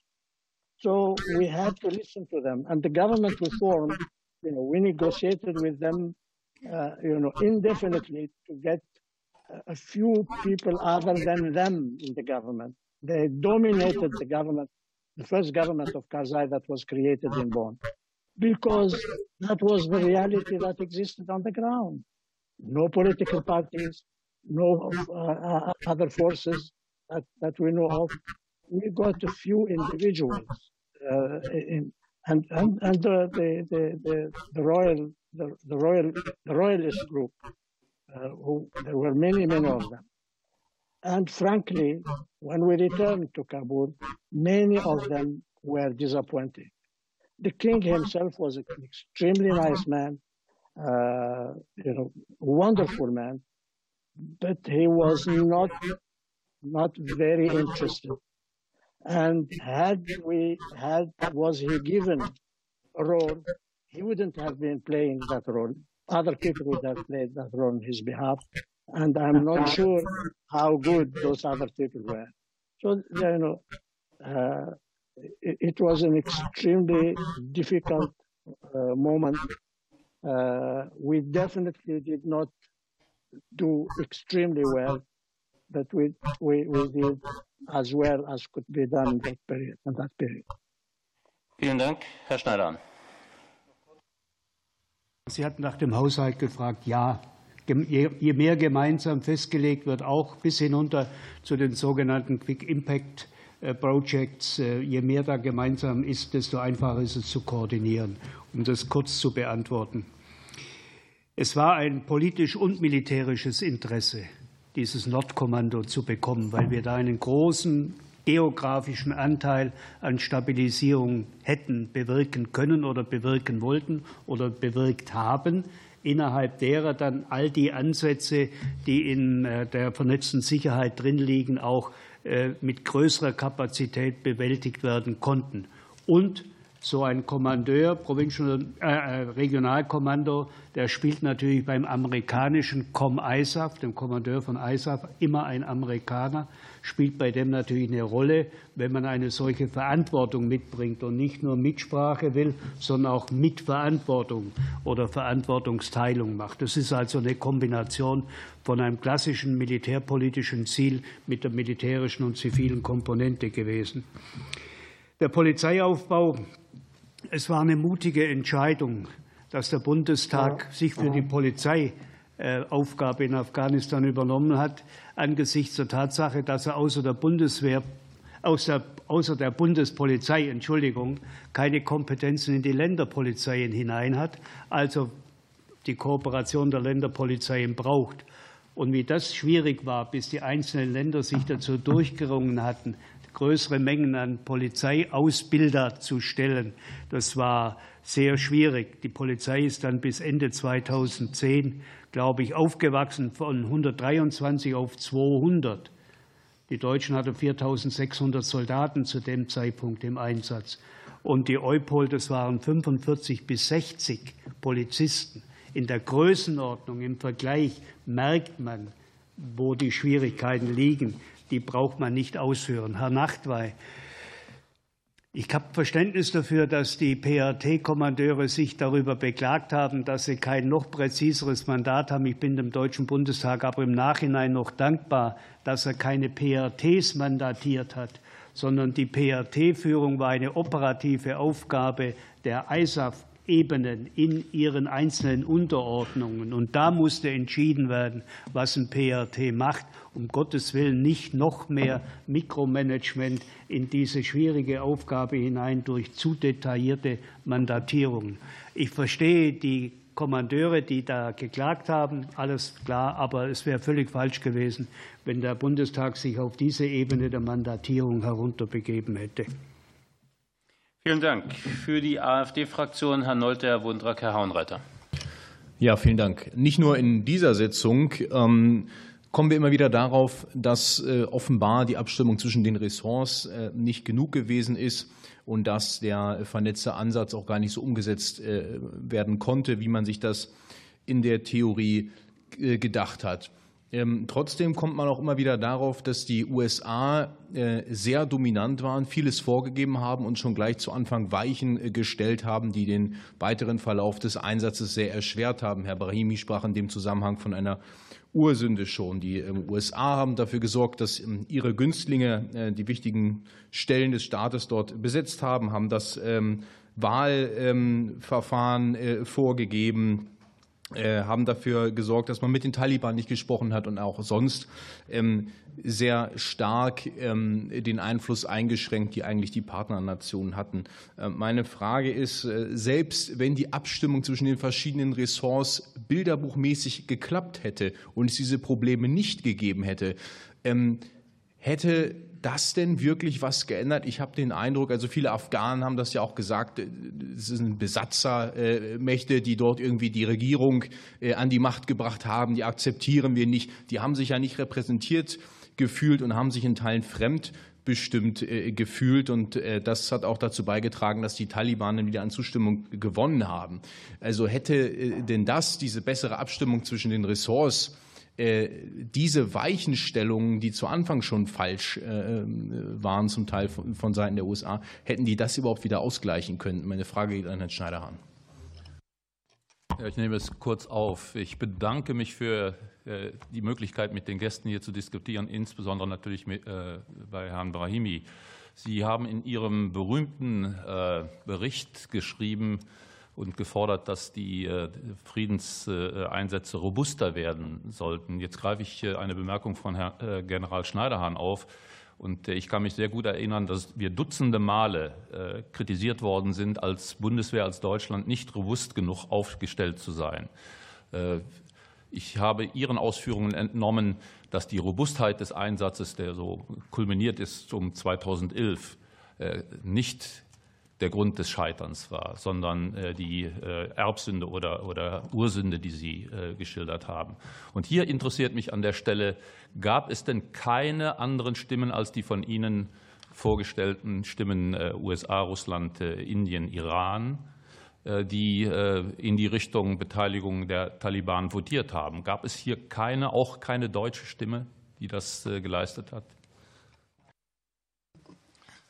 Meine Frage an Herrn Brahimi und Herrn Schneiderhahn. Warlords. Äh, bis wann wäre es denn realistisch gewesen, Herr Brahimi, äh, diese Warlords zu entfernen, nachdem die Amerikaner sie gebraucht haben, um die Intervention on the ground durchzuführen? Und Herr Schneiderhahn, hat nicht auch die Bundeswehr in mindestens zwei Fällen Warlords gestützt, äh, beziehungsweise nicht verhindert, dass sie abgelöst wurden, um die Sicherheit der Truppe zu gewährleisten? An Frau Wieland-Karimi. Sie haben erwähnt, Fehlerkultur, die mangelnde ähm, und Evaluierung. Die Dinge hängen ja zusammen. Was man nicht evaluiert, kann man auch nicht korrigieren. Haben Sie Ideen, wie die Fehlerkultur in den Ressorts verbessert werden könnte und wie Evaluierung bei so einem Einsatz verbessert werden könnte? Unabhängig oder intern? Danke. Herr Schneider, Sie sind am meisten angesprochen worden. Einflusses durch bessere Koordination in Deutschland? Das war Ihre Frage, Herr Nolte. Ich glaube schon, dass man zu einer gewissen, in einem gewissen Maße, in einer gewissen Dimension da das eine oder andere hätte ausgleichen können. Die Dominanz von Amerika über Manpower, über Geld, über internationalen Einfluss ist nicht wettzumachen durch militärische Koordination oder militärisch-zivile Koordination. Aber unser Standing in der Einflussnahme auf die Amerikaner. Und ich erinnere mich an viele Begegnungen mit dem Com-ISAF, mit den verschiedenen Com-ISAF, die ich in dieser Zeit erleben durfte, dass wir da schon ein Wort bekommen haben, wenn man auch zur Mäßigung in der einen oder anderen Stelle äh, appellieren konnte, wenn man den einen oder anderen Vorfall aufnehmen konnte, der zur Beschädigung des Ansehens von ISAF in der afghanischen Bevölkerung beigetragen hat. Wenn man darüber reden konnte, das empfand ich schon positiv. Und ich denke, insofern war das schon wichtig, dass wir koordiniert vorgehen. Aber bei den Amerikanern, und das tut mir jetzt leid für alle anderen Ressorts, war natürlich entscheidend, was der militärische Führer im Bereich des, des Regionalkommandos zu sagen hat. Die Rolle der zivilen Mitarbeiter wurde von den Amerikanern, ich sage mal, sehr gemäßigt wahrgenommen und aufgenommen, weil das war eben nicht ihr Ansatz. Wir sprachen ja darüber am Anfang, das muss ich nicht wiederholen. Wir haben sicherlich in den Gesprächen, ich erinnere mich an Ministergespräche mit kleinen Loya Chirgas in der regionalen Organisation oder gar in der lokalen Organisation. Wir haben immer versucht herauszukriegen, wer denn die Oberrädelsführer sind, die man auf keinen Fall unterstützen darf. Nur die Möglichkeiten, das eben massiv zu tun und Einfluss zu nehmen, die hatten wir nicht. Aber Namen zu nennen oder Regionen zu nennen wo wir gesagt haben, den dürfen wir nicht unterstützen, wenn er uns ein Angebot macht zum Ausbau des Flughafens in Kunduz, weil er in die Gangsterkategorie gehört. Das hatten wir schon und das haben wir auch getan, aber ohne dass es da eine globale Reaktion oder Wirkung gegeben hätte. Frau Wieland-Karin. Wir sprechen über etwas, was 20 Jahre her ist. Also insofern, ich glaube, wir haben alle viel gelernt. Ähm, und äh, Herr Nolte, die Dimension des Einsatzes war einfach riesig, weil wir eben in alle Bereiche eingestiegen sind. Im Nachhinein würde ich sagen, wir hätten viel klarer definieren müssen, in welchem Bereich wer warum geht, mit welcher Zielsetzung. Das, glaube ich, haben wir alle dann gelernt. Die zweite große Herausforderung war, aufgrund dieser Dimension und aufgrund der Tatsache, dass wir unvorbereitet waren auf so eine Art von Einsatz, hatten wir auch keinerlei Blaupause. Blaupausen hätten wir aus dem Bereich der Friedenseinsätze gehabt, der internationalen. Aber die sind natürlich alle unter UN-Ägide oder später auch unter der EU und OSZE gelaufen. Das sind multilaterale Einsätze, wo dann auch die Elemente, also zivil, militärisch, polizeilich, als multidimensional alle unter derselben Leitung stattfindet. Das war hier eben nicht so. Das haben wir praktisch dezentral äh, gemacht. Ansonsten Herr Schneider, ich stimme Ihnen vollkommen zu, mit, mit warum das Militär äh, so aufgestellt war und wie die Amerikaner und auch die Franzosen und sicherlich auch die Briten das gesehen haben. Aber noch einmal, ein funktionierender Staat funktioniert, wenn Institutionen und Prozesse gut organisiert sind. Und das Militär ist nur eines davon. Es hat natürlich eine riesige Dimension. Und ich glaube, dieses Verständnis haben wir auch in anderen Orten bis heute nicht richtig erzeugt. Also Mali ist so ein gutes Beispiel. Wir diskutieren immer, wie viele deutsche Soldaten da sind oder nicht sind und werden jetzt abgezogen. Aber der zentrale Punkt ist ja, wie kann der malische Staat funktionieren? Was braucht er dafür? Will der überhaupt so funktionieren, wie wir uns das äh, vorstellen? Ansonsten, Herr Hauenreiter, die Frage nach der Fehlerkulturevaluierung. Da glaube ich, ist auch wirklich viel Lernprozesse sind dort geschehen im Laufe der Zeit. Viele Evaluierungen sind heutzutage, würde man sagen, on the go. Also nicht, wenn ein Projekt beendet wird, sondern fortlaufend werden Projekte äh, begutachtet. Ich glaube, wir verstehen alle, dass man Projekten erlauben muss zu scheitern. Das ist wie eine wirtschaftliche Investition, äh, die die Menschen machen. Ich glaube, dieses Verständnis ist inzwischen viel größer. Ein anderes großes Problem, und Professor Giesmann ist der Experte, also zum Beispiel Mediationsprozesse in, in, in, in jährlichen äh, Phasen zu unterstützen, macht überhaupt keinen Sinn, weil man ja gar nicht weiß, ob mit dem Kalenderjahr sich die Konfliktrivalen eigentlich geeinigt haben. Ähm, also ich glaube, da hat ein Umdenken äh, stattgefunden. Und das Wichtigste ist eigentlich, zu versuchen, im Vorhinein Risiken zu benennen. Zu benennen, warum etwas auch schiefgehen kann und da gibt es inzwischen viele Theories of Change und andere Dinge, wo ich glaube, wir heutzutage, zumindest aus meiner bescheidenen Sicht, besser Projekte machen als früher. Herr Brahimi, möchten Sie noch kurz antworten?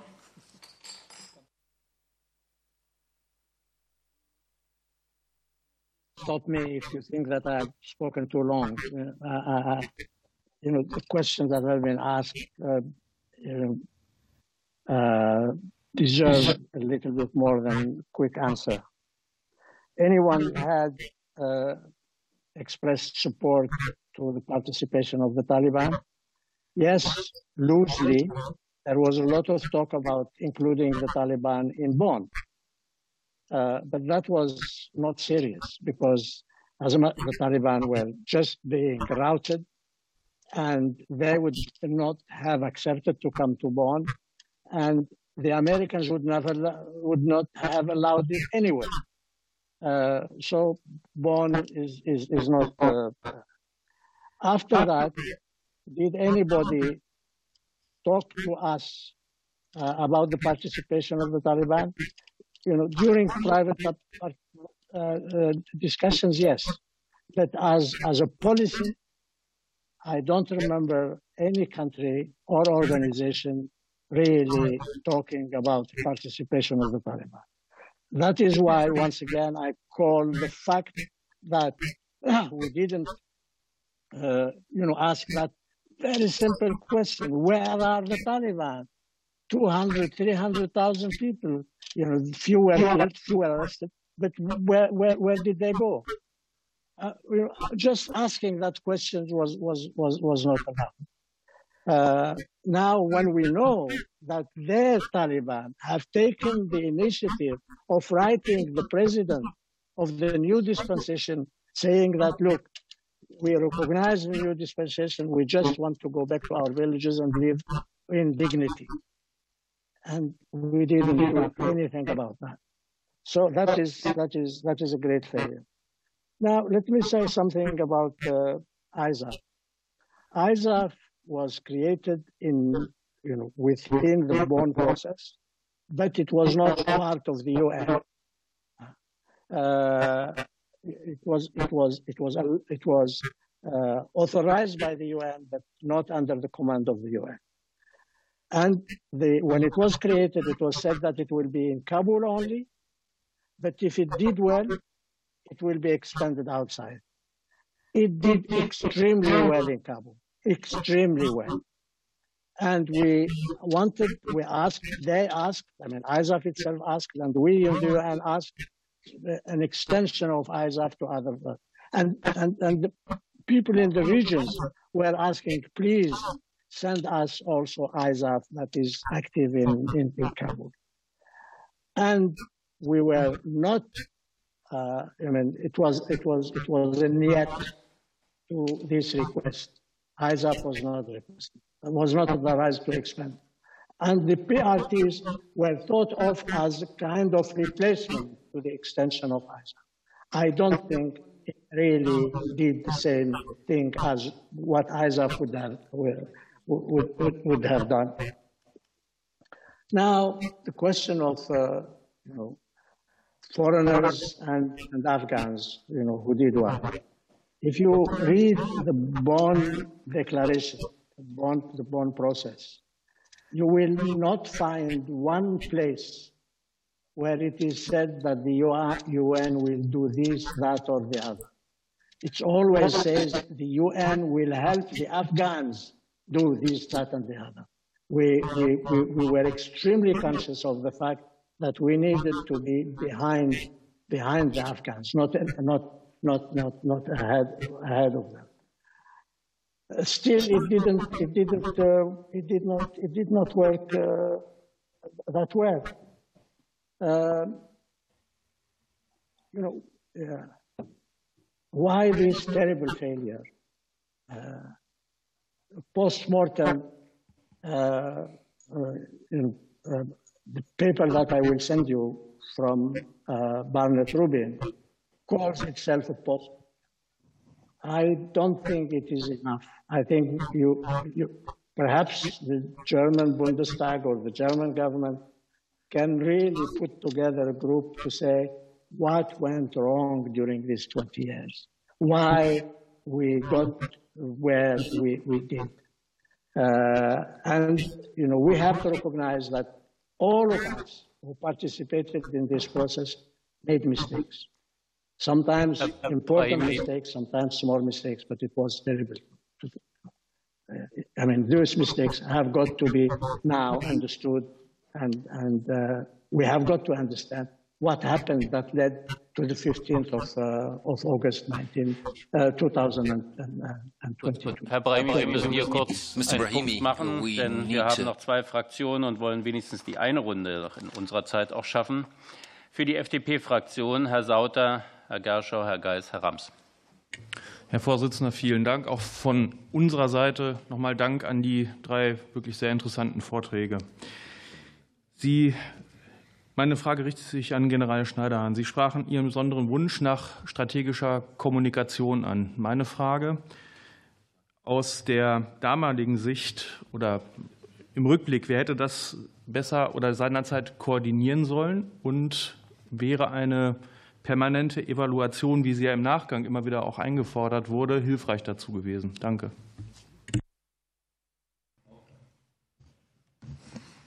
Ihre Exzellenz, Herr Brahimi, würden Sie sich rückwirkend für eine strikte Trennung zwischen militärischen Operationen und humanitärer Hilfe einsetzen, um auch die Unabhängigkeit und die Unparteilichkeit der UNO besser zu wahren?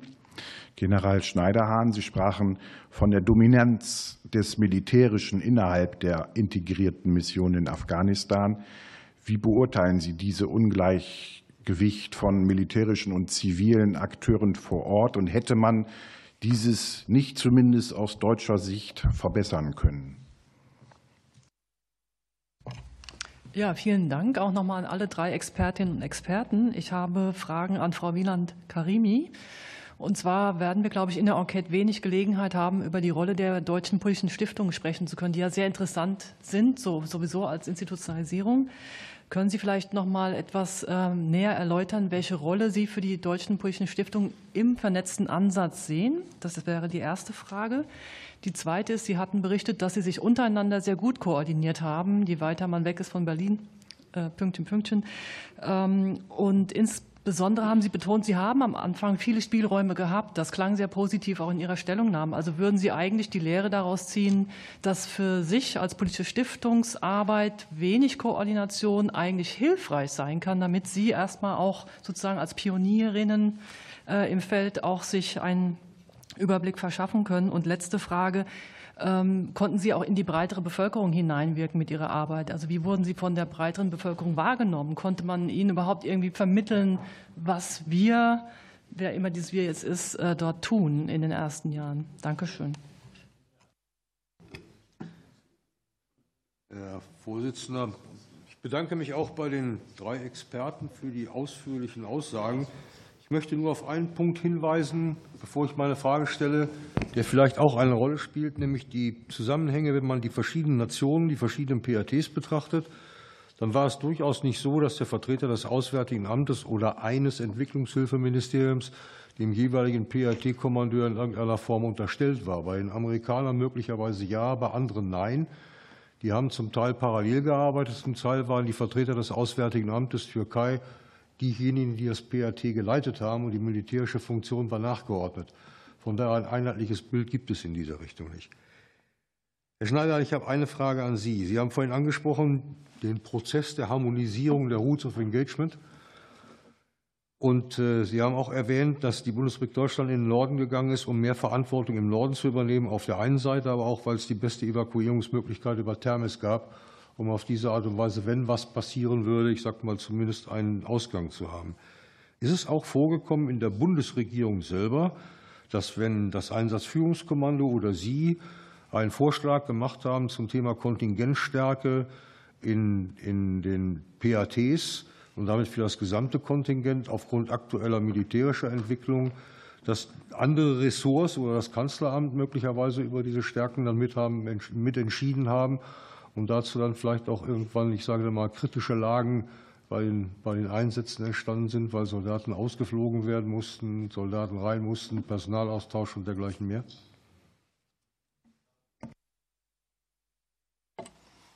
Gerne, dann hat Herr Schneider noch mehr Zeit nachzudenken. ähm, Frau Geiste, ich, das ist eine spannende Frage nach der Rolle der politischen Stiftungen. Ich habe ja schon beschrieben, warum wir die haben. Das wissen wir, glaube ich, auch alle. Und äh, grundsätzlich gibt es da eine sehr klare Aufteilung auch zur GIZ und äh, zu anderen zivilgesellschaftlichen Organisationen. Ich glaube, das ist relativ klar aufgestellt, die Landschaft, wer dort was macht. Und zwischen den politischen Stiftungen gibt es auch gewissermaßen eine Arbeitsteilung. Es gibt ja nicht nur die politische Positionierung, sondern ich würde mal sagen, es gibt auch bestimmte Themen, die bestimmte Stiftungen äh, verfolgen. Also bei der FDP oder der Naumann Stiftung fällt mir sofort das Menschenrechtsthema ein, das Rechtsstaatlichkeitsthema, was immer sehr äh, im Fokus steht und äh, auch stand damals. Andere Themen, wenn ich jetzt gucke zu den Grünen oder der Heinrich-Böll-Stiftung, dann ist es sicherlich sehr stark das äh, Klimathema, aber auch ein stärkerer Fokus, sagen wir, auf Zivilgesellschaften als solche, als einen Teil von Gesellschaften. Äh, bei der Ebert-Stiftung ist sicherlich schon auch ein Fokus auf politische Parteien, auf, auf Gewerkschaften, auf diese ganze Frage der Arbeitswelt. Gleiches gilt auch für die CDU, die allerdings dann eher sagen wir, auf der Arbeitgeberseite steht. So ist sagen wir, das klassische Portfolio. In Afghanistan war das anders, weil da wusste nicht die KAS, zu welchem Arbeitgeberverband sie gehen sollte. Ich habe dann herausgefunden, es gab verschiedene Gewerkschaften in Afghanistan, die waren aber alle in, den, äh, in der Zeit der sowjetischen Besatzung entstanden. Und ich muss sagen, da war ich sehr skeptisch, ob das unsere richtigen Partner eigentlich sein könnten. Ich äh, will sagen, die Arbeitsteilung ist da klar und im vernetzten Ansatz würde ich das genauso sagen, Frau Geist. Das ist der Fokus auf diesen politischen Raum.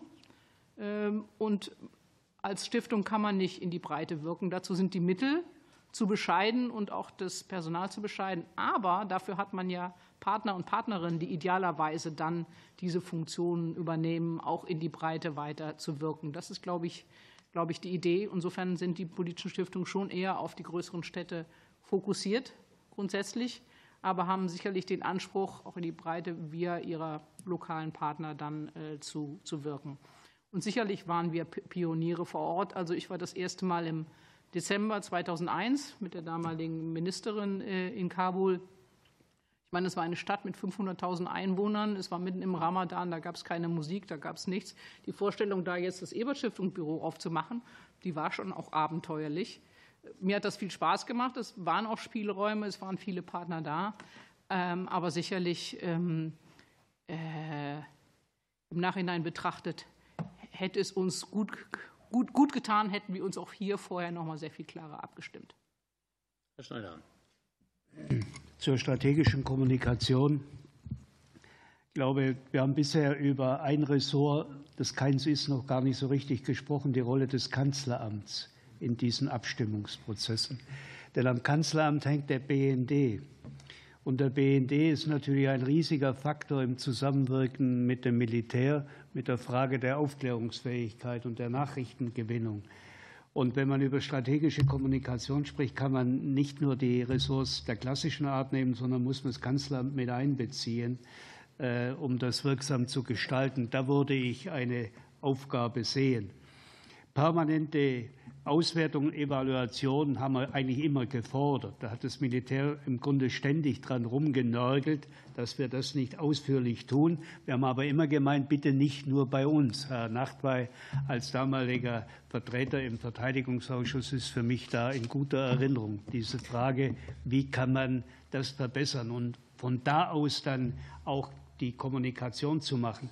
Es ist sicherlich unfair, den Einsatz auf dem Balkan, den NATO-Einsatz auf dem Balkan zu vergleichen, aber da gab es einen Sprecher, auch wenn der manchmal unglücklich formuliert hat, aber er hat als für alle gesprochen.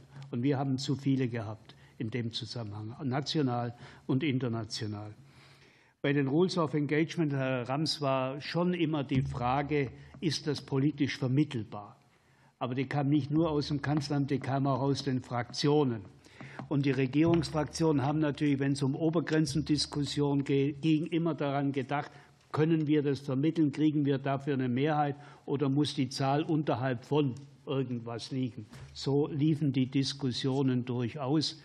Aber ich habe jetzt nicht in Erinnerung, dass wir dadurch Gefährdungspotenzial aufgebaut hatten, weil wir Verschiebungsmöglichkeiten hatten. Aber wir waren teilweise einfach randgeschneidert mit den Mandaten und vor allem mit der Kontrolle der Mandate. Das war ja unvorstellbar. Wir hatten einmal 173 Mann überzogen. Länger als 14 Tage waren 173 mehr in Afghanistan. Das hat den Verteidigungsausschuss zum Glühen gebracht. Äh, ich kann das gar nicht anders formulieren, wie das geschehen ist. Und das natürlich äh, Mikromanagement. Aber wirksam war es bei der Frage, wir haben zu wenig Aufklärung. Sie erinnern sich vielleicht, dass wir bei der Forderung, die vom Militär kam, dass wir die Tornados zur Luftaufklärung in Afghanistan einsetzen, vor dem Verfassungsgericht gelandet sind. Das war natürlich schon ein, ein schweres Asset, das uns einfach gefehlt hat. Jetzt lassen wir mal die Drohnendiskussion weg an der Stelle. Aber da sieht man, wie, wie groß die Einflussnahme war auch wenn wir am Ende Tornados in Afghanistan hatten. Aber es war ein politisch eminent schwieriger Prozess und ich erinnere mich gut an die Diskussionen, die dann im Verfassungsgericht stattgefunden haben. Herr Brahimi, möchten Sie noch kurz antworten? Yeah, thank you very much. Uh, you know, uh, somebody mentioned the Brahimi report. Uh, the mission in the, I mean, my mission in the, in Afghanistan in 2001 was the first important mission to be created after the Brahimi report. And one of the important elements in the Brahimi report was the necessity of coordination between the various UN organizations that find themselves in one place.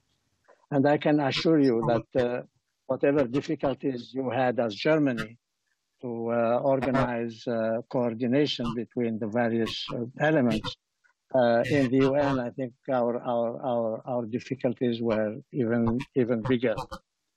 Nevertheless, uh, I think in, during my two years, coordination with ISAF was extremely good. And I don't think that there was any interference between the various uh, arms of the UN presence there and uh, and, and ISA.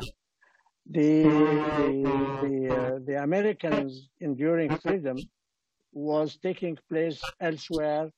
We knew them, we saw them at the highest level, but uh, uh, they were not uh, they were they, they were not part of the coordination system that we needed to uh, work together. Uh, when the PRTs were, were created, and that is at the end of my time, uh, this was this was really second best to what we wanted, and ISAF wanted, which was the extension of ISAF outside of uh, of Kabul. But that was that was that was uh, refused. We didn't have one soldier to take outside of uh, of Kabul, and we had to do with the PRTs. And from the little I knew when they started, I don't think they did extremely well. Vielen Dank. Zum Abschluss Herr Lüders. And Mr. Lüders for the left. Vielen Dank, Herr Brahimi, und vielen Dank äh, auch an die übrigen Gutachter für die sehr äh, klaren Darstellungen. Sie haben sehr über die Ursünde äh, noch mal daran erinnert, Herr Brahimi. Ähm, aufgrund Ihrer Expertise, wenn Sie einen Blick in die Zukunft wagen wollten, würden Sie auf der Grundlage der Erfahrungen, die Sie, die die Vereinten Nationen und andere gemacht haben in Afghanistan, noch einmal ausländischen Mächten empfehlen, in einem Land wie Afghanistan militärisch zu intervenieren und das für einen so langen Zeitraum? Und zum Zweiten, was würden Sie westlicher und deutscher Politik empfehlen im Umgang mit den Taliban? Soll man sie einbeziehen in eine künftige Politikgestaltung oder äh, soll man sie marginalisieren, weil sie eben unseren Vorstellungen nicht entsprechen? Vielen Dank. Vielen Dank, Herr Brahimi. Sie sind als einziger jetzt noch mal direkt angesprochen worden.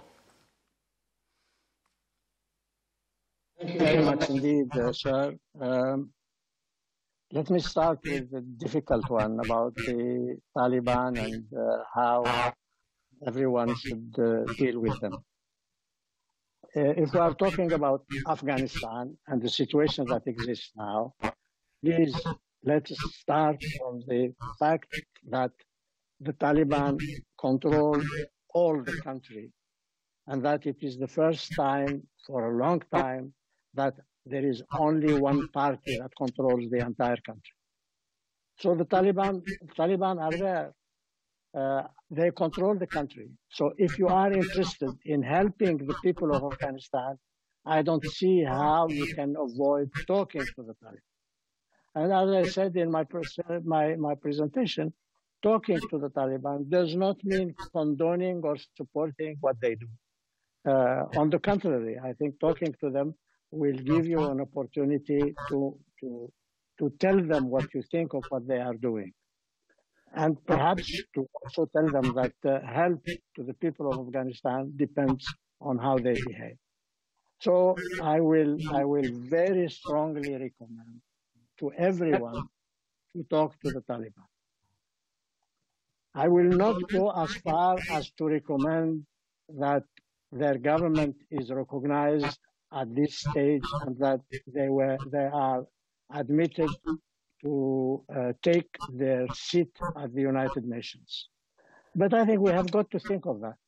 We've got to think of, uh, you know, uh, Afghanistan is not represented at the United Nations. And if there is any at the United Nations in New York, Geneva, uh, uh, Vienna, uh, you know, I think they will they will need to hear what the what the world is thinking of what they are doing. They they, they need that, and that will at the end uh, may, maybe a little there will be some use for, for that. At any rate, uh, uh, ladies and gentlemen, I I have come to the conclusion in my experience after the years that I have spent doing this kind of work that we have got to talk to everyone. The UN in particular cannot simply uh, refuse to work. My example for that is the uh, International Red Cross. The International Red Cross have a very precise agenda. They go uh, to the country in which they are interested. They explain to all the parties that th- this is the work they are going to do, that they will talk to everybody, they will not go out of their mandate, but they will not boycott anybody. I think the United Nations should, uh, should, should do the same thing. Uh, uh, individual countries, that's a little bit different perhaps, but uh, considering talking to uh, the, the government of a country which you want to help, uh, I, I, I don't see how you can how you can how you can avoid that or or what kind of benefit uh, apart from you know uh, some satisfaction that you are not talking to bad people. Uh, but if you don't want to talk to bad people, then then stay in Germany. If you want to go elsewhere, I think you've got to talk to uh, people that are not uh, entirely of your uh, of your liking. Uh, this is uh, uh, my, my, my, my, my, my main point at this stage of the discussion. Vielen herzlichen Dank. Thank you very much indeed. This has been an excellent and extensive um, deliberation. We won't have time for a second round. Das nicht ähm, weiter ausdehnen können, unsere Befragung. Aber ich danke Ihnen ganz herzlich natürlich dafür, dass Sie Ihre Expertise hier eingebracht haben in die Arbeit unserer Enquete-Kommissionssitzung. Und natürlich Ihnen, Herr Brahimi, ein großes Dankeschön dafür, dass Sie uns diese zwei Stunden so konzentriert zur Verfügung standen, dass wir hier wirklich viele Dinge noch mal vertiefen konnten und eine andere Perspektive auch durch Sie gewinnen konnten. Ein großes Dankeschön dafür. Aber natürlich auch Herr Schneider-Hahn, Frau Wieland-Karimi, Ihnen ein großes Dankeschön für diese Besprechung. Ich schlage vor, dass wir dann jetzt hier auch diesen Teil ähm, der Kommissionssitzung beenden, jetzt dann auch nur noch die zehn Minuten kurze Umbauunterbrechung hier machen und dann zu dem nicht öffentlichen Teil zusammenkommen, denn da wollten wir miteinander eine kurze Aussprache noch haben und wir müssen auch noch ein paar organisatorische Sachen besprechen. Erstmal danke bis hierher und wir sehen uns in zehn Minuten wieder. Danke.